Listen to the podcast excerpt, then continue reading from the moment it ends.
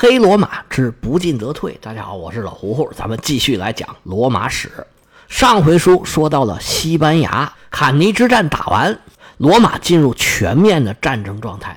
罗马和他的联盟长期保持二十个左右的军团，这个军队的规模对汉尼拔来说那就是有压倒性的优势。罗马人吸取教训，实行废边主义，不再组织大规模的会战了，但是严防死守。汉尼拔想要北上也没那么容易。罗马对以前自己的联盟提出严正的声明，说你们不许资助汉尼拔，汉尼拔所到之处，你们要坚壁清野。把粮食都藏起来，把庄稼都烧了，让汉尼拔无粮可抢。你们要是不执行，就别怪我们罗马人不客气了。你们不舍得烧啊，我帮你来烧。罗马人还真的会出兵去惩罚那些跟汉尼拔联盟的城邦，那汉尼拔就得出兵去救。罗马人这么做呢，主要目的也是想瓦解汉尼拔他的联盟，跟汉尼拔以前做的一样，告诉这些城邦，汉尼拔也保护不了你们。罗马人不敢跟汉尼拔会战，汉尼拔也无力打破罗马人的封锁。慢慢的，双方就形成了军事。汉尼拔派他弟弟马哥去迦太基求援，虽然遇到了反对，但是结果还不错。迦太基咬碎了牙，卯大了劲，也就是送来了四千士兵和四十头大象。这倒不是迦太基轻视汉尼拔，故意不给援助，实在是他们没这个习惯。而且这四十头大象倒是很给力，用不用得上两说，表示迦太基啊是尽了力了。虽然迦太基的援助是杯水车薪，但是蚊子也是肉，总比没有的强。汉尼拔应该也没对迦太基抱有很大的希望。马哥离开迦太基，并没有回意大利找他哥哥，而是直接去了西班牙。汉尼拔应该是安排他去西班牙招兵买马进行援助。西班牙可是他们巴卡家族的老窝。他的父亲哈米尔卡经营了几十年，这里才是汉尼拔真正的希望所在。在意大利的战场打成僵局的情况下，从某种意义上来说，西班牙的战局决定了最后的胜败。其实，西班牙的战幕早已经拉开了。罗马在汉尼拔出发之前，其实就已经派人去西班牙了，但是因为种种原因吧，就被耽搁住了。这原因我们以前交代过，咱们这儿就不重复了。在汉尼拔翻山越岭过阿尔卑斯山的时候，老西比亚的弟弟格涅乌斯正好和汉尼拔反方向运动。你去意大利偷我的塔，我就去西班牙偷你的塔。格涅乌斯在西班牙的北部登陆，在一个叫做恩波里昂的希腊城市登陆。这个地方就在现在的巴塞罗那的旁边。他在恩波里昂建了一个基地，然后就顺着这个加泰罗尼亚的海岸一路往南前进。罗马人原来在这儿就有点基础。汉尼拔在经过这个地方的时候，跟土著人发生了不少冲突。一看罗马人来了，当地的土著是纷纷归顺。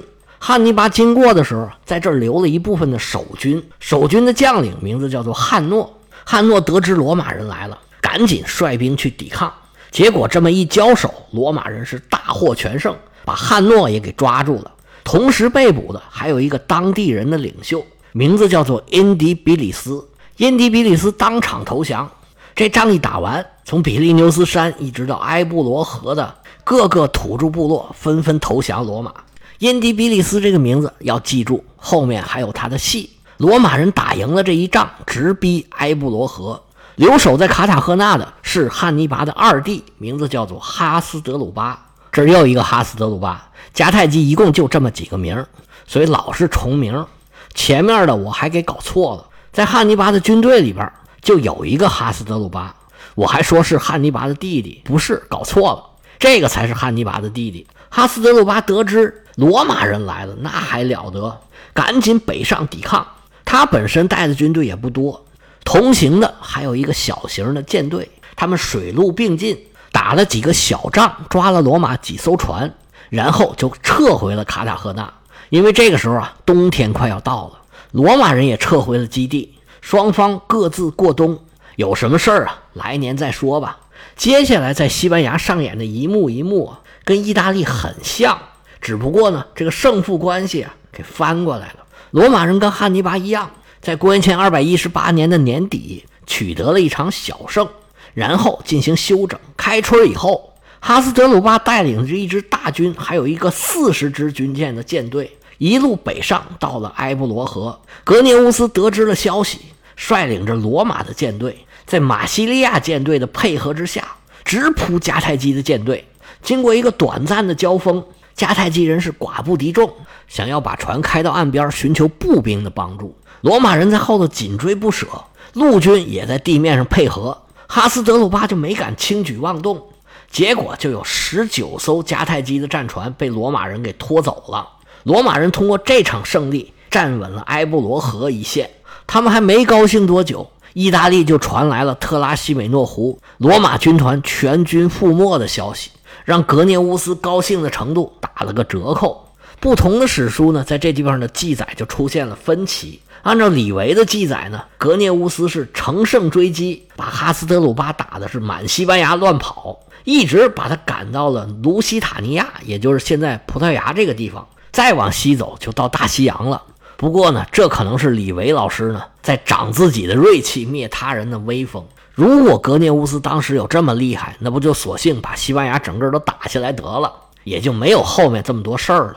其实这仗打完之后呢，罗马人基本上就没怎么往前推进，中间可能打过一些小仗，但是大部队呢，应该就在埃布罗河附近等着他哥哥普布里乌斯，也就是咱们说的这个老西比亚，等着他养好伤，带着援军来西班牙。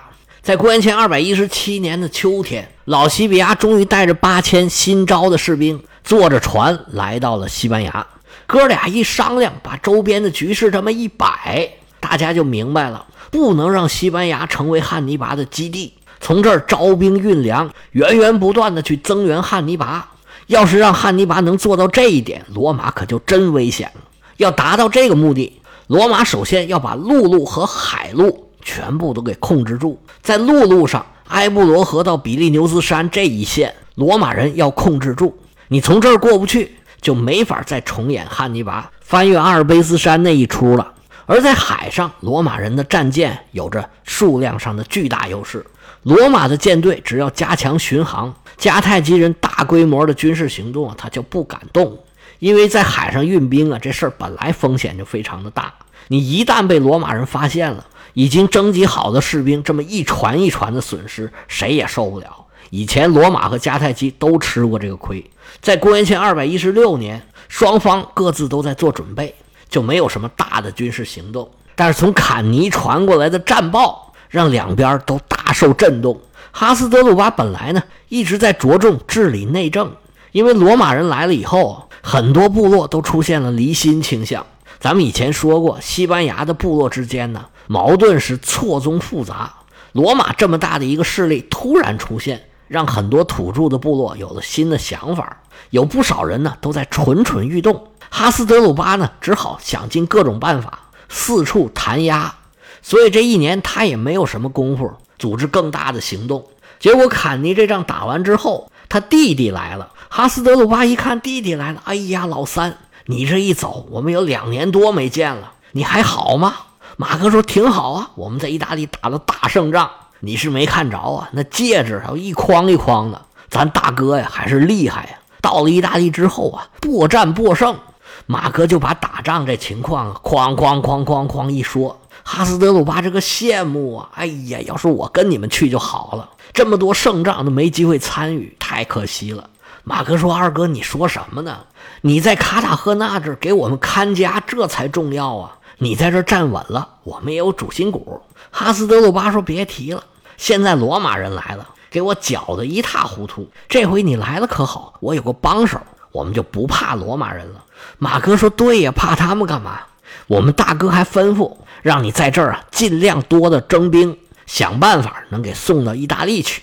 现在这是咱们的核心任务。我这次来主要就是干这个事儿的，要不然我早就回意大利了。”哈斯德鲁巴这才明白，哦，原来是这么回事。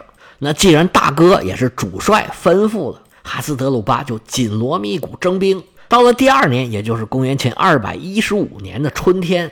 哈斯德鲁巴就率领这支援军部队，沿着海岸一路北上，几天的时间就到了埃布罗河。西比亚兄弟一看啊，果然来了，跟我们想的一样啊！你这就是要重走汉尼拔的路啊！那汉尼拔当初我们没拦住，这回就不能再把你们给放过去了。罗马人得知消息以后，在埃布勒河以南的伊贝拉集结重兵，严阵以待。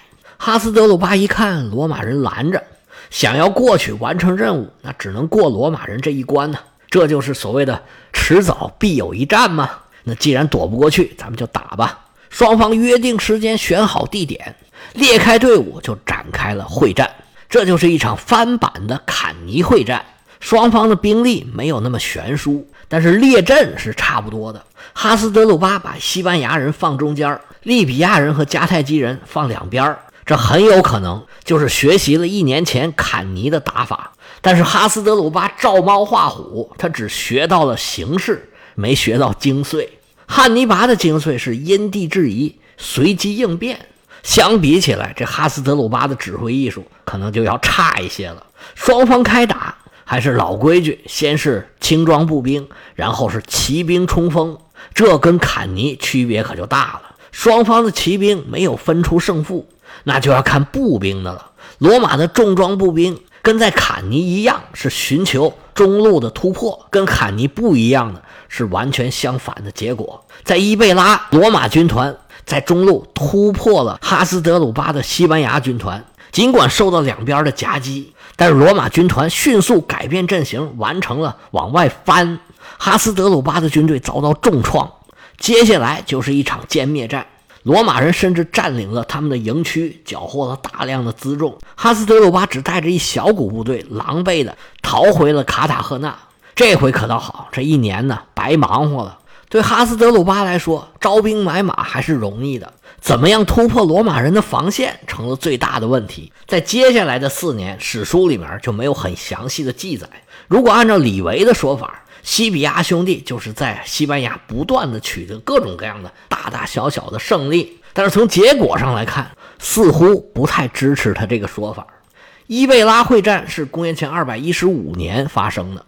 而到了公元前二百一十二年，也就是三年之后，罗马人才打下了萨贡图姆，这就是当年被汉尼拔围攻了八个月，成为了第二次布匿战争导火索的那个希腊城邦。不过这个时候呢，城里面已经没有什么希腊人了。当时这个城被汉尼拔打下来之后，居民给杀的杀，卖的卖，东西都已经被抢光了。城还是那个城，但人已经不是原来的人了。这个萨贡图姆啊，离伊贝拉一共也就是一百多公里。如果说西比亚兄弟在这几年里边一直是从胜利走向胜利，那这萨贡图姆早就给拿下来了。就算是汉尼拔的老窝卡塔赫纳，应该也早就给打下来了，因为也没有多远。所以当时的实际情况啊，应该跟意大利差不多，就是双方反复纠缠，各自都在积蓄力量，但是并没有进行大规模的军事行动。其实对于西比亚兄弟来说，他们只要维持这个现状，其实就可以了。因为他们本来指导的原则，首要的就是阻截哈斯德鲁巴，不让他去意大利增援。这个任务他算是完成了。不过他们肯定没有这么保守，对完成这个目标并不满足。西比亚兄弟想的是，最起码我要扩大自己的势力范围。如果能把他给灭了，那是更好的。所以他们也一直积攒力量，想要消灭迦太基人。而这几年，迦太基人其实一直没闲着，他们得到了迦太基的资金支持，在西班牙招募了大量的雇佣军，从北非也有不少军队补充过来，尤其是努米底亚骑兵。在伊贝拉战役之后，哈斯德鲁巴重新整理了自己的军队，而马哥呢，已经招募了一支一万三千人的西班牙土著军团。本来这些人呢是准备带到意大利去的。那既然伊贝拉打输了，马哥就带着这些人去跟自己的二哥会师了。在伊贝拉战败之后，迦太基又派了一个将军来，这个人呢名字也叫哈斯德鲁巴，不过呢他是吉斯哥之子。他的到来实际上就结束了巴卡家族在西班牙的独裁统治，让西班牙的迦太基军队的内部啊复杂了起来。这位哈斯德鲁巴吉斯哥的生卒年，史书上没有详细的记载。但是呢，能被迦太基派到这儿的，应该是一个年纪比较大、比较有经验的将军。为了好区分呢，我们就管他叫老哈将军。汉尼拔的二弟哈斯德鲁巴，我们就管他叫小哈将军。这老哈也是带着军队来的，所以在伊贝拉战役之后啊，迦太基军队的实力是得到了增强的。原来只有一支军队。现在变成了三支，不过西比亚兄弟也并不怕他们。在伊贝拉战役四年以后啊，意大利的战事非常的平缓。西比亚兄弟呢，也在西班牙招募了很多土著的军队，人数超过了两万人。老西比亚觉得可以凭借这支军队彻底把老哈、小哈还有马哥全部都给消灭掉。双方都觉得自己可以打败对方的时候，那就是必有一战了。西比亚兄弟带着军队南下，哈斯德鲁巴则指挥军队开始北上。迦太基军队是兵分两路，小哈将军带一路。老哈将军和马哥另外带一路，西比亚兄弟一看这个形势，感觉不行，他们兵分两路啊，我们也得兵分两路，要不然这些人跑到山里跟我们打游击战，一时半会儿解决不了问题，那就麻烦了。这样，格涅乌斯，你带着一半的军队去挑战小哈将军，我去找老哈，就这么决定，俩人啊分头行动。老西比亚普布里乌斯带着自己的军队，没费多大力气就找到了老哈将军。西比亚远远的看见敌人，就觉得很奇怪啊，这跟我们得到的消息不一样啊！他的军队人数怎么这么多？后来又一打听才知道，原来罗马人刚到的时候就投降罗马人的这位部落首领因迪比利斯，带着七万五千人又投奔了迦太基人，恨得老西比亚牙根痒痒啊！你们这些人怎么能这样啊？看来西比亚兄弟还是不了解本地这些土著，他们就这样，管你是罗马迦太基，谁给我好处我就跟谁。老西比亚一看正常打，这是打不过人家了。他们到的时候已经快天黑了，那我们趁夜劫营。老西比亚带着军队，趁着天黑就去攻打因迪比里斯。这位土著首领没有什么防备，当时就被打得大败。不过这时候啊。出现了一个重要人物，他是努米底亚的骑兵首领，名字叫做马西尼萨。这个名字啊，记住，以后他还有很多的戏份马西尼萨是一个年轻的部落王子，他就料到罗马人会趁夜劫营。罗马人打着一半，他突然带着骑兵杀出来，随后迦太基的大部队也赶到了，老西比亚和整支军队都陷入了困境。老西比亚还带着军队想要突围。就在这时候，突然一支标枪刺中了西比亚，好可怜！这位罗马的前执政官就在战场上当场身亡。主帅一死，那部队当然是作鸟兽散。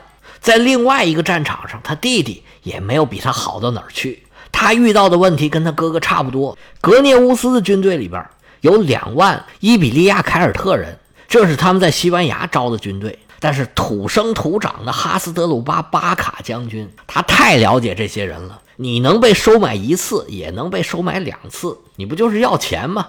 他给你多少，我也给你多少。他就暗中联络部族的酋长，双方在私底下达成协议。当两军队员准备开战的时候，这两万凯尔特人啊，当场撂挑子走了。在生死存亡的战场上，一下子就少了两万人，格涅乌斯当场就麻爪了。原来势均力敌的对阵形势，现在已经完全不能打了。那怎么办呢？跑啊！格涅乌斯带着军队慢慢往山里面退，迦太基人就穷追不舍。这个时候啊，另外一支获胜的迦太基军队已经从后头赶上来了。格涅乌斯回到大营，已经悄悄地拔营，准备晚上跑。但是没等天黑，努米底亚骑兵就开始对罗马人发动了大规模的攻击。罗马军队是不得已且战且退，最后退到了一个小山头上。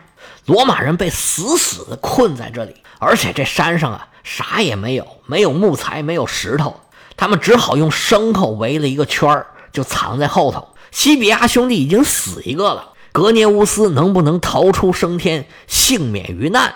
咱们下回接着说。